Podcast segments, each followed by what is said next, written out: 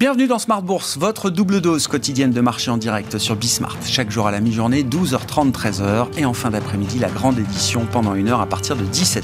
Au sommaire de cette édition de la mi-journée, un rebond assez général sur les actions européennes à mi-séance. 70% environ des composantes du stock 600, le grand indice large européen, sont en, territoire positif sur cette euh, première partie de séance euh, en Europe. Vous aurez les infos clés dans un instant avec euh, Alix Nguyen, alors que les investisseurs digèrent un certain nombre de publications de résultats en Europe, notamment hein, dans le secteur bancaire par exemple. Le marché prête euh, attention aux résultats publiés par HSBC, euh, Santander ou encore UBS. Euh, Et puis sur le grand marché des devises, évidemment, les mouvements commencent à accrocher l'œil. Hein. On a un véritable ajustement qui se fait sur les grandes parités de, devises depuis plusieurs semaines, plusieurs mois maintenant, avec un, une puissance du dollar, une tendance haussière du dollar contre toute devise qui écrase tout sur son passage. On le voit notamment à travers la parité euro-dollar hein, qui passe sous 1,07 euh, aujourd'hui, ce qui nous ramène sur les, les plus bas euh, techniques qu'on avait euh, testés au cours de la crise pandémique, au plus fort de la crise pandémique, même au cours du mois de mars 2020. Situation qui reflète bien sûr les inquiétudes générales des investisseurs. Hein. le dollar reste quand même la monnaie refuge par excellence. Et puis, face à cela, des inquiétudes macroéconomiques qui ne cesse d'augmenter, de s'accumuler sur la partie européenne, bien sûr, avec le choc de matières premières, le choc lié à la euh, crise géopolitique générée par euh, l'invasion russe de l'Ukraine, et puis euh, des inquiétudes également sur la situation chinoise. Hein. on l'évoque depuis plusieurs jours maintenant, mais là aussi, la gestion de la crise sanitaire, l'enlisement de la crise sanitaire en Chine ne fait qu'augmenter le niveau d'inquiétude qu'on peut avoir sur la croissance chinoise pour cette année 2022, année clé, je le rappelle, qui doit voir la réélection du euh, président chinois Xi Jinping euh, à l'occasion du 20e congrès qui se tiendra à l'automne euh, prochain. Voilà pour le schéma de marché, le paysage de marché aujourd'hui. Parmi les grandes publications attendues par les investisseurs ce soir après la clôture du marché américain, le coup d'envoi des publications des GAFAM avec Microsoft et Alphabet Google qui tireront les premiers après la clôture de Wall Street. Et nous parlerons justement de stratégie action US avec Eric Lafrenière, gérant action américaine chez Richelieu Gestion, qui sera avec nous en plateau pendant cette demi-heure.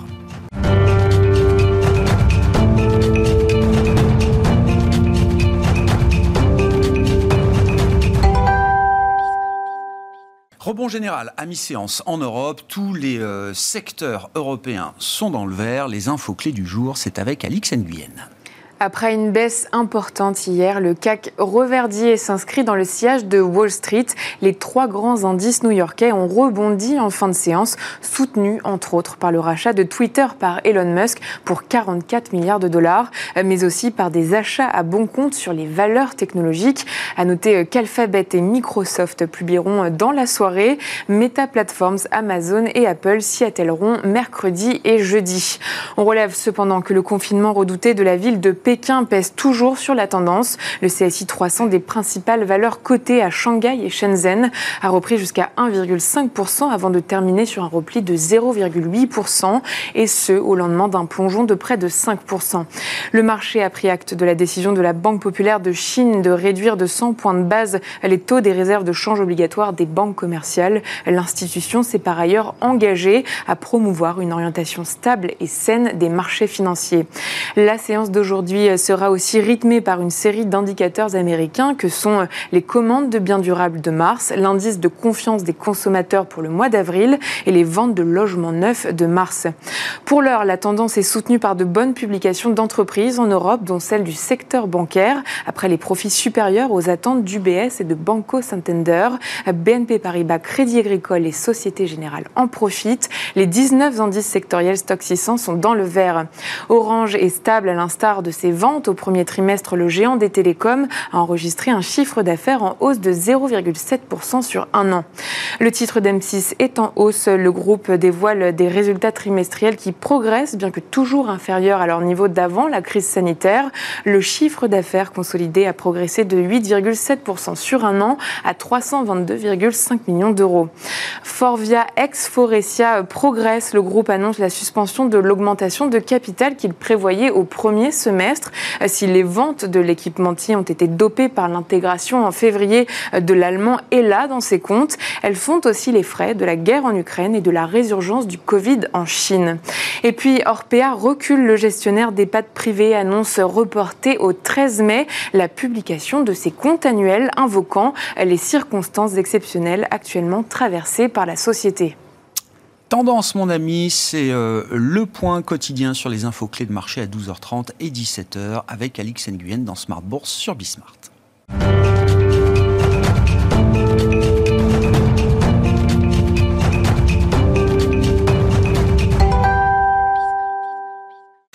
Et c'est Arnaud Faller qui est avec nous pour entamer cette émission de la mi-journée. Par téléphone, le directeur des investissements de CPR Asset Management. Bonjour et bienvenue euh, Arnaud, merci d'être avec nous.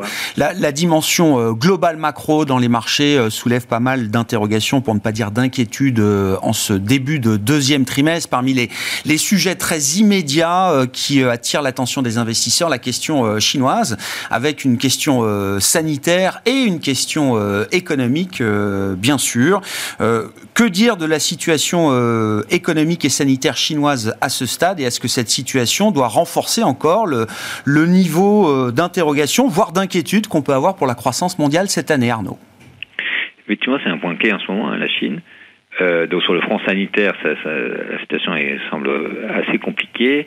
Euh, on a vu un confinement assez strict à Shanghai, hein, donc avec des conséquences assez importantes sur le trafic maritime aussi.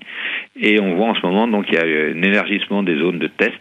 On parle de 11 quartiers à Pékin où on redoute aussi euh, un confinement total. Donc ça, euh, on voit déjà les conséquences euh, sur la croissance puisque il y a des révisions en baisse sur la croissance chinoise. Donc euh, le FMI parle de 4,4. Hein.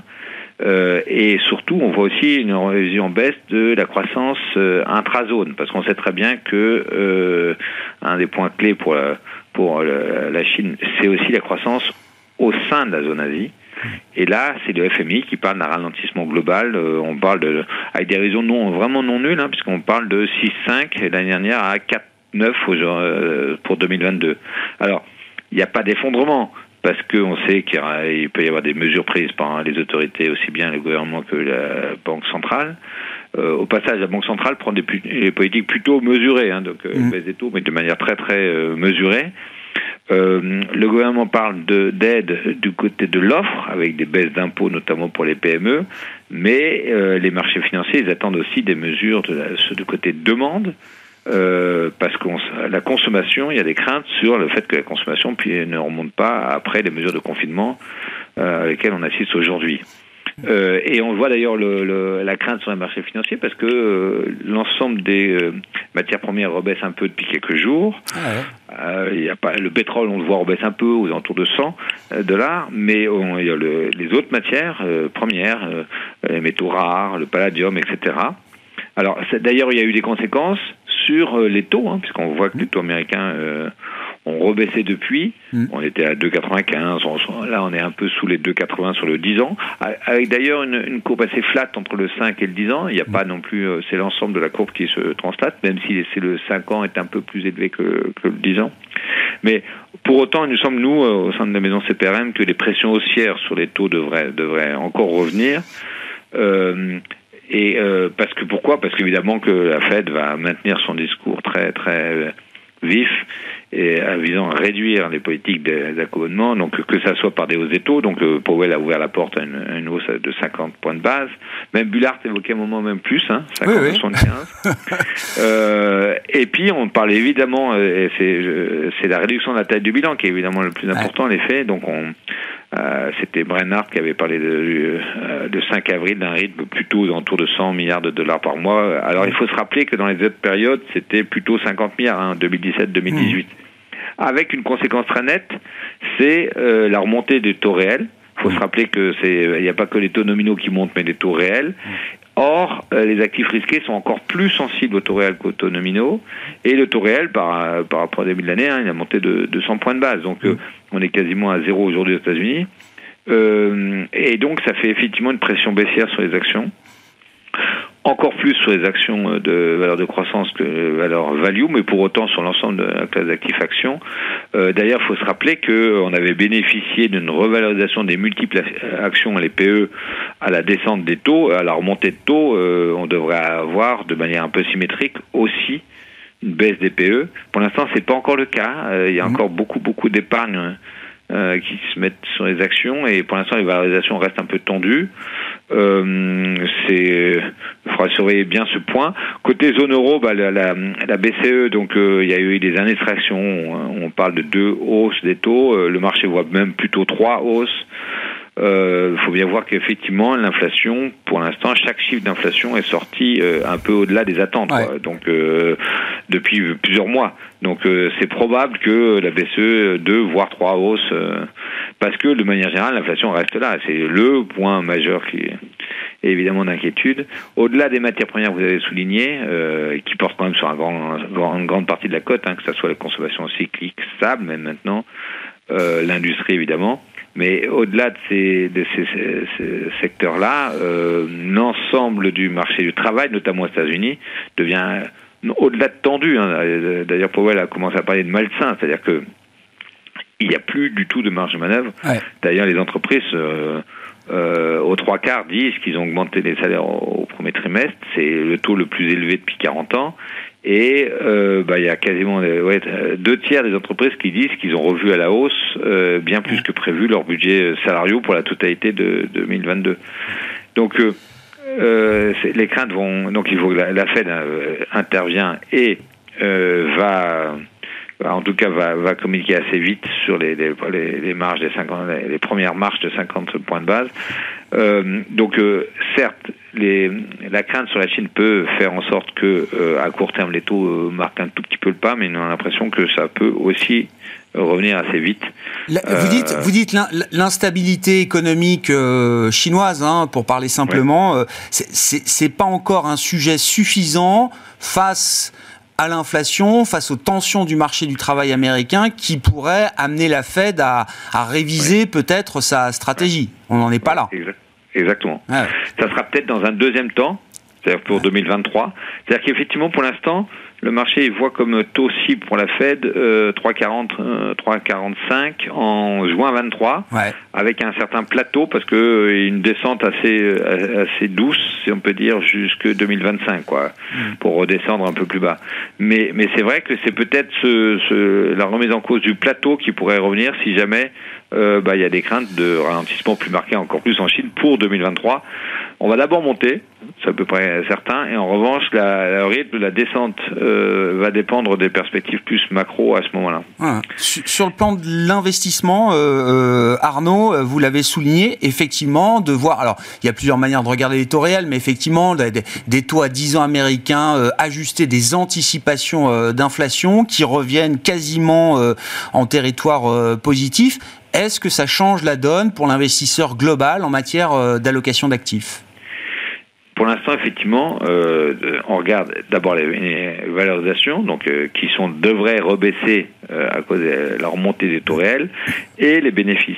Alors la, saison des bénéfices qui s'ouvre, donc vous avez souligné, il y a Microsoft et Google ce soir elle arrive au moment où en fait le trimestre, euh, le premier trimestre est, compliqué à, étudier de A à Z, étant donné qu'il était effectivement janvier-février, il y a peut-être eu des, bons mois, et en fait mars, un, sérieux coup d'arrêt, en tout cas une remontée des, des, prix des matières premières très vives, qui fait que les marges de, fin de trimestre sont très loin des marges de, fin d'année dernière. Mmh.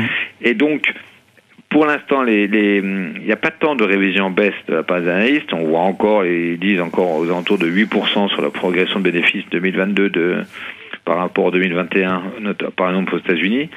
Euh, simplement, il y a de plus en plus de fragilité sur les perspectives mmh. euh, données par les sociétés. Et donc, euh, ça nous incite aussi donc à, à la prudence, remontée de taux réels, baisse de multiples et les bénéfices qui pourraient ça, hein, être un peu plus euh, fragile pour les, les, trimestres à venir fait que même si on a en tête qu'il y a beaucoup d'épargne, même si on a en tête qu'il y a beaucoup de rachats d'actions de la part des entreprises qui ont du cash encore, il y a peut-être certainement d'autres euh, meilleurs moments pour euh, hisser la voilure sur le marché action et d'où l'incitation qu'on a à, à, rester prudent sans catastrophisme ah ouais, parce que parce qu'il y a de l'épargne parce que parce que malgré tout, là, pour l'instant, les indicateurs d'ailleurs de d'activité. ou PMI d'activité restent assez, assez bien orientés, mais euh, devant nous, il y a quand même pas mal de nuages. Donc euh, plus de prudence avec des stratégies optionnelles euh, qui ont joué au cours de la semaine dernière plutôt bien leur rôle. beaucoup plus sur les pays, d'ailleurs investissement plus sur les hmm. pays développés que sur les, pays émergents. On a, on a parlé de la Chine, pour l'instant on n'a pas l'impression qu'il y a des grands points d'entrée clairs. Mais c'est vrai pour l'Asie de manière générale. Donc plus des pays développés, mais pour autant même en position d'attente pour pour garder des, des euh, du cash pour réinvestir plus tard quand euh, il y aura moins de nuages, quand les taux, on, on aura, ça sera clair que le niveau des taux euh, soit. Pour l'instant, même le niveau des taux, on pourrait se dire, est-ce que c'est encore un moment important pour revenir, un moment opportun? Euh, nous semble c'est trop tôt, c'est pas encore euh, très stable. Et puis on a, on a vu la vitesse de, on a vu la force de la Fed. L'idée c'est pas de se mettre face à, à cette force-là. Donc euh, il y a encore matière à attendre aussi bien côté action que du côté taux, euh, du côté investissement. Ouais. Très clair, prudence, effectivement, en attendant de, voir un peu de, stabilité peut-être, notamment sur le plan des, politiques monétaires. Merci beaucoup Arnaud. Arnaud Faller qui est avec nous par téléphone, directeur des investissements de CPR Asset Management.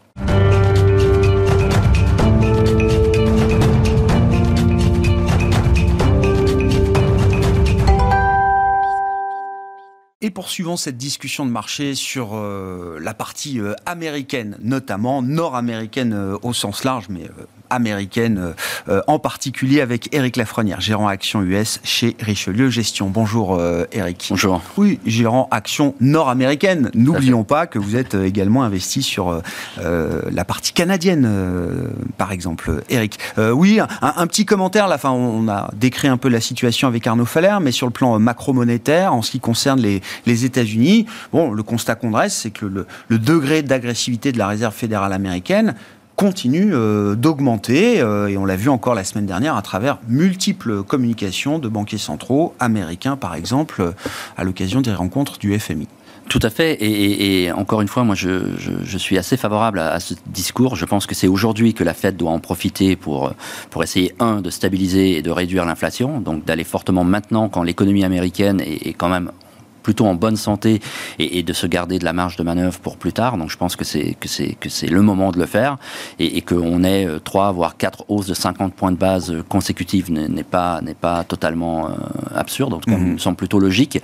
Et, d'ailleurs le marché le price plus ou moins. Donc c'est déjà en grande partie dans les cours. Donc, euh, c'est pas un événement qui, euh, en tout cas à ce stade, ne, ne m'inquiète particulièrement. beaucoup d'investisseurs raisonnent un peu de cette manière. Plus la Fed se montre euh, hawkish, agressive, et c'est le cas encore euh, jusqu'à euh, jusqu'à aujourd'hui, plus je vois des investisseurs qui commencent à dire la Fed ne délivrera pas tout ce qu'elle semble indiquer ou semble communiquer, signaler au marché. Est-ce que vous attendez, vous aussi, à un moment, un un virage en termes de communication de la part de la Réserve fédérale américaine? Et, qu'est-ce qui pourrait euh, amener effectivement peut-être un, renversement dans le ton de la Réserve fédérale euh, américaine entretenue vis-à-vis du marché donc, donc, ce qui est clair, c'est que déjà, elle n'a pas une mission qui est très facile, parce que l'idée, c'est de réussir à calmer, stabiliser cette inflation sans tuer la croissance. Mhm. Donc on, se balade entre un risque de surchauffe et un risque de récession. Donc il faut trouver le juste milieu et, et rester bien bien calé dans, dans, son discours. Donc le fait d'attaquer encore une fois tôt est plutôt la bonne solution. Aujourd'hui, on voit que les CPI, donc les indicateurs d'inflation, notamment le month-on-month sur le corps, étaient plutôt un petit peu en dessous de ce qu'on pouvait attendre. Euh, Est-ce qu'on aura confirmation? Donc c'était les chiffres de mars, euh, donc on aura en, mai les chiffres d'avril et tout début juin, je crois, avant la réunion de la Fed, les, chiffres, les chiffres de mai. Donc il y a encore deux CPI à venir avant la grande réunion du mois de juin de la Réserve fédérale américaine. Donc ça, c'est plutôt un élément qui nous donnera un, peu de visibilité sur, sur les aspects on a quand même des indicateurs de sentiment de marché qui vont arriver. Notamment, on a aussi les, effets, les effets stock. On a eu la fête d'Atlanta qui a quand même communiqué sur le fait qu'on voyait un petit ralentissement un petit peu au, niveau économique. Donc l'idée, ça sera vraiment de, réussir à piloter cette, hausse des taux pour stabiliser encore l'inflation, tout en maintenant un niveau de, croissance qui est, satisfaisant. Et, je pense, en tout cas à ce stade, nous, on a envie de, faire confiance à la Fed dans ce, mmh. discours-là. Euh, après, sur un, un niveau d'allocation action, on est plutôt sur un niveau neutre aujourd'hui. Hein. donc on partage en, partie les inquiétudes de, votre autre invité. Et, par contre, en, relatif sur la partie action, aujourd'hui, nous, on a quand même un biais assez fort sur les États-Unis. aujourd'hui, on a un manque de visibilité en Chine. Hein. on a eu une politique Covid qui était quand même assez différente des pays occidentaux. Aujourd'hui, on voit qu'il y, a un certain nombre d'inquiétudes. On le voit avec Shanghai, on le voit avec Pékin. Donc aujourd'hui, on a un manque de visibilité. L'Europe, on a une inflation, mais qui est, totalement différente de l'inflation qu'on peut avoir aux États-Unis. Elle est très importée, notamment par, la, par les matières premières, la hausse du dollar, parce que les matières premières sont, sont échangées principalement en, dollars. Euh, et, on a ces inquiétudes liées à l'invasion de, la Russie en Ukraine, pour laquelle on n'a pas aujourd'hui d'éléments de sortie. Et puis on n'a pas la même inflation salariale aussi. Hein. je sais que c'est un risque pour les banquiers centraux, mais, en attendant, c'est ce qui permet aussi aux consommateurs américains de, de, garder un peu la tête hors de l'eau. Euh. Exactement. Et, donc on préfère aujourd'hui les États-Unis. Certes, on est en phase de durcissement de, politique monétaire, mais plutôt pour des bonnes raisons. Vous parliez du consommateur. Mm. Euh, on, constate qu'aujourd'hui, euh, les hausses salariales sont plutôt concentrées sur les plus bas salaires ce qui leur permet un peu, un peu plus facilement d'absorber le choc inflationniste. Et, deux, c'est surtout que les, réserves sur les comptes à vue euh, des consommateurs américains aujourd'hui sont quand même largement supérieures à ce, qu'on pouvait avoir historiquement et sur les crises, et, ce qui leur donne encore, encore un peu de capacité à encaisser euh, cette inflation qu'on voit au niveau de l'essence, de l'alimentaire. Il y a encore un matelas de ce point de vue-là. Hein. Oui, pour nous, il y a encore un matelas de, de, de ce point de vue-là, et, ce qui fait qu'en relatif, on continue de, privilégier ce marché-là, avec aussi l'effet dollar bien entendu, euh, près de 6,2% de hausse depuis le début de l'année. Ah Donc pour un investisseur européen, ça donne un deuxième coussin dans la diversification. L'autre euh, grande partie dans l'actualité des marchés en ce moment, ce sont les résultats des entreprises avec tout ce qui va avec, hein, notamment les communications, les perspectives, les enjeux détaillés par euh, les, différents managements. Bon, on a déjà eu un, premier échantillon depuis euh, quelques semaines aux États-Unis. Est-ce qu'il faut en retenir des enseignements particuliers, Eric? Et puis, la semaine va être majeure avec les résultats des GAFAM, à commencer ce soir par Microsoft et Alphabet Google. On peut également se focaliser un peu sur ces, ces big tech américaines c'est vrai que quand on voit la tête du Nasdaq qui est encore proche d'une baisse de 20% par rapport au pic du mois de novembre, vu le poids de ces valeurs, on se dit non seulement il faut que les résultats soient bons, mais il faut en plus que les résultats enthousiasme suffisamment le marché pour permettre de, tenir quand même sur les niveaux actuels. Oui, donc euh, plusieurs éléments. Euh, donc sur les publications qu'on a eues euh, depuis le, depuis le début de cette, période Q1, globalement, on a plutôt eu des surprises quand même favorables. Hein. Je crois qu'on est autour de 80% de, surprises favorables. les réactions en termes de variation de prix sont un peu moins que ce qu'on a pu connaître historiquement, mais quand même pas, pas trop mauvaises, à l'exception de, Netflix, si vous voulez, on en parlera après, mais c'est un, élément un, un, peu à part pour moi. Aujourd'hui, les attentes sont très fortes sur le secteur de l'énergie. Donc euh, c'est là qu'on attend les plus fortes progressions en termes de résultats, bon, drivé en grande partie par l'évolution du, prix du pétrole. Il hein. faut, se rappeler qu'il n'y a pas si longtemps que ça, on était en, cours négatif sur le, pétrole. Et, ce qui est intéressant, nous étions à une, conférence aux États-Unis où il y avait environ 300 sociétés qui, présentaient. On n'a pas pu voir tout le monde, mais on a pu en, voir un certain nombre. Et un, un, des éléments que nous on surveillait avec attention autour du pétrole, c'était l'évolution du nombre de puits en production aux États-Unis. Et on voit par rapport au, rebond qu'on a pu avoir par le passé que la progression des nouveaux puits est beaucoup plus lente. Et c'est une question qu'on a eu l'occasion de, poser à un certain nombre d'intervenants, dont Pioneer, euh, qu'on ne détient pas en portefeuille, mais avec qui Grand acteur du, du, shale, on va dire, euh, exactement aux, États-Unis. et, le discours était, était relativement simple. Euh, un, ça fait presque deux ans qu'ils communiquent à leurs investisseurs qui vont être beaucoup plus prudents en termes de capex et, beaucoup plus sélectifs dans leurs projets et, donc avec une politique de retour à l'actionnaire beaucoup plus forte. Que c'est pas parce que si aujourd'hui le pétrole est à, est à 100 dollars et qu'on on accélère et qu'on ouvre les vannes, euh, ils perdent une certaine crédibilité auprès de leurs investisseurs. Ils ont appris du passé de ce point de vue-là. A priori, ils semblent avoir appris et, c'est vrai qu'on attend des retours à actionnaires en termes de dividendes, euh, voire de buyback qui sont assez importantes, notamment dans, ces sociétés-là. Donc je, vois, euh, même s'il y a une pression politique assez forte de Biden pour relancer la production. Euh, c'est pas l'état d'esprit des grands acteurs du shale. Euh, ça ira progressivement, je pense. Hein. donc c'est un peu c'est cash flow first, quoi. Exactement. Et, pour l'actionnaire, alors, c'est bah, ça reste un bon euh, un bon secteur dans lequel il faut être investi ou pas Nous, on y était. donc c'est à environ 3% du S&P aujourd'hui. Hein. donc nous, on en a eu 10% fin d'année dernière, jusqu'à fin mars de cette année. surtout dans notre poche cœur, vous savez, dans notre dans notre fonds, on a une poche cœur croissance du dividende Et c'est vrai qu'on retrouve des sociétés comme Chevron ou comme Canadian Natural Resources qui ont des longs historiques de croissance de dividendes et qu'on a eu en, portefeuille. Par contre, euh, on, avait d'autres acteurs moins sur cette partie dividende avec Whitecap au, au, Canada entre autres. Donc nous, on a tout vendu. Sans doute une semaine ou deux trop tôt, peut-être trois semaines trop tôt. On a tout sorti la partie énergie fin mars pour pour quelques raisons. C'est qu'à partir d'un certain niveau de pétrole, la corrélation à la hausse est beaucoup moins forte qu'elle ne l'est sur, sur eh les phases intermédiaires. Et, que même si on, a des, des, visions de, pétrole quand même relativement élevées, puisqu'il n'y a pas eu de capex pendant un certain temps sur, sur ce secteur, que la demande reste forte, que pour le moment OPEP Plus est assez une discipline assez forte dans son retour. Euh, on, pense qu'il y a le risque, il est plutôt, euh, en tout cas qu'il y a des meilleures choses à gagner ailleurs, et que si jamais on venait qu'avoir une correction sur le pétrole, la corrélation à la baisse serait beaucoup plus forte. Donc on est aujourd'hui totalement absent de ce secteur qui représente environ 3% euh, de l'indice. Donc euh, ensuite, donc vous parliez des, résultats des, big bah tech hein, c'est ça qui est hein. intéressant, c'est qu'on va avoir deux mondes. Il y a Chevron Exxon qui publie en fin de semaine. On va avoir euh, Big Oil et Big Tech. Exactement. Donc, Big Oil, on a laissé de côté pour l'instant. Enfin, pour l'instant, en tout cas. Oui, voilà, c'est ça. Les 10% de, de, pondération que vous aviez ne sont, plus aujourd'hui. Dans le portefeuille. Qu'en est-il des Big Tech Donc on avait commencé l'année avec environ 9% de la tech au sens large, hein, pour un indice environ à 27%. les GAFAM, c'est une vingtaine de pourcents à, peu, à peu près dans, dans l'indice. On est aujourd'hui rebenchmarké, on l'a fait en deux hmm. fois. Euh, on l'a fait sur la, la première correction de mai, Hein, où le, Nasdaq était moins 15, moins 16%, sont pour nous des points de renforcement. Donc on avait commencé à remettre un petit peu de valeur de croissance, de valeur de la tech dans le portefeuille. Où on a été un petit peu surpris, c'est que euh, sur la crise ukrainienne, comme beaucoup, on ne pensait pas que que Monsieur Poutine allait allait aller effectivement envahir, ce qui a remis une deuxième couche d'inflation quelque part, refait monter, refait accélérer les taux. Donc on a eu un bon un bon mois de mars quand même sur la tech, mais aujourd'hui on a de nouveau ces inquiétudes. Donc on, on, a remis une deuxième couche pour pour se remettre. Après en termes de, de, valeur GAFAM, nous, on n'en a que deux en portefeuille. On a Amazon et on a Microsoft, parce que Microsoft euh, a maintenant cet historique suffisamment long de croissance du dividende pour intégrer notre poche cœur. D'accord. Donc, euh, sur, euh, sur Microsoft, donc, qui publie aujourd'hui, on attend une progression des revenus autour de 18%, principalement drivé par, par Azure et la partie Office via le cloud. Mhm. le, le, sujet peut-être d'attention ou d'inquiétude qu'on peut avoir sur Microsoft, c'est la partie Windows, avec le ralentissement des ventes de PC aux particuliers qui pourra attirer son attention. Après, on n'a pas d'alphabet nécessairement, euh, dans, en tout cas dans le fond Richelieu America. On peut l'avoir dans certains portefeuilles de clients privés. Et là aussi, on attend une, une croissance de 24% des revenus, euh, drivée par la partie publicitaire, le métier traditionnel, YouTube. La seule euh, peut-être inquiétude côté, euh, côté Google, c'est qu'on avait eu un Q1 particulièrement bon l'année dernière, plus de 35% de croissance des revenus. Et une base de comparaison difficile. base peut-être un peu plus difficile.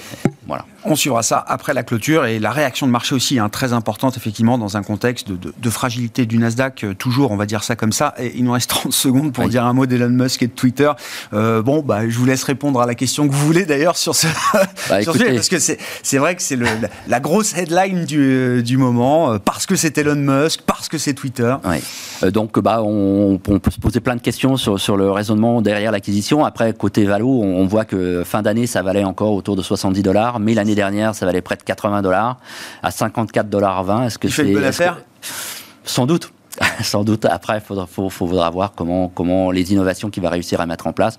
Il sera euh, clairement moins, moins embêté parce que la boîte ne sera plus cotée, donc il pourra vraiment euh, faire ce qu'il veut. Quoi. Donc, euh, Oui, Elon Musk prend le contrôle de Twitter. Ça fait partie des, grands deals de ce début d'année qui, euh, effectivement, sont entretenus par un buzz médiatique parce que c'est Elon Musk et parce que c'est Twitter. Il ne faut pas euh, l'oublier. Merci beaucoup, Eric. Eric Lafrenière qui est avec nous pour évoquer la situation des marchés américains et euh, parler de, de stratégie d'investissement sur ce marché américain, nord-américain en général et le marché US en particulier. Eric Lafrenière qui est gérant action américaine chez Richelieu Gestion, invité de la mi-journée de Smart Bourse. Voilà pour cette édition. On se retrouve à 17h en direct sur Bismart pour une nouvelle heure d'antenne.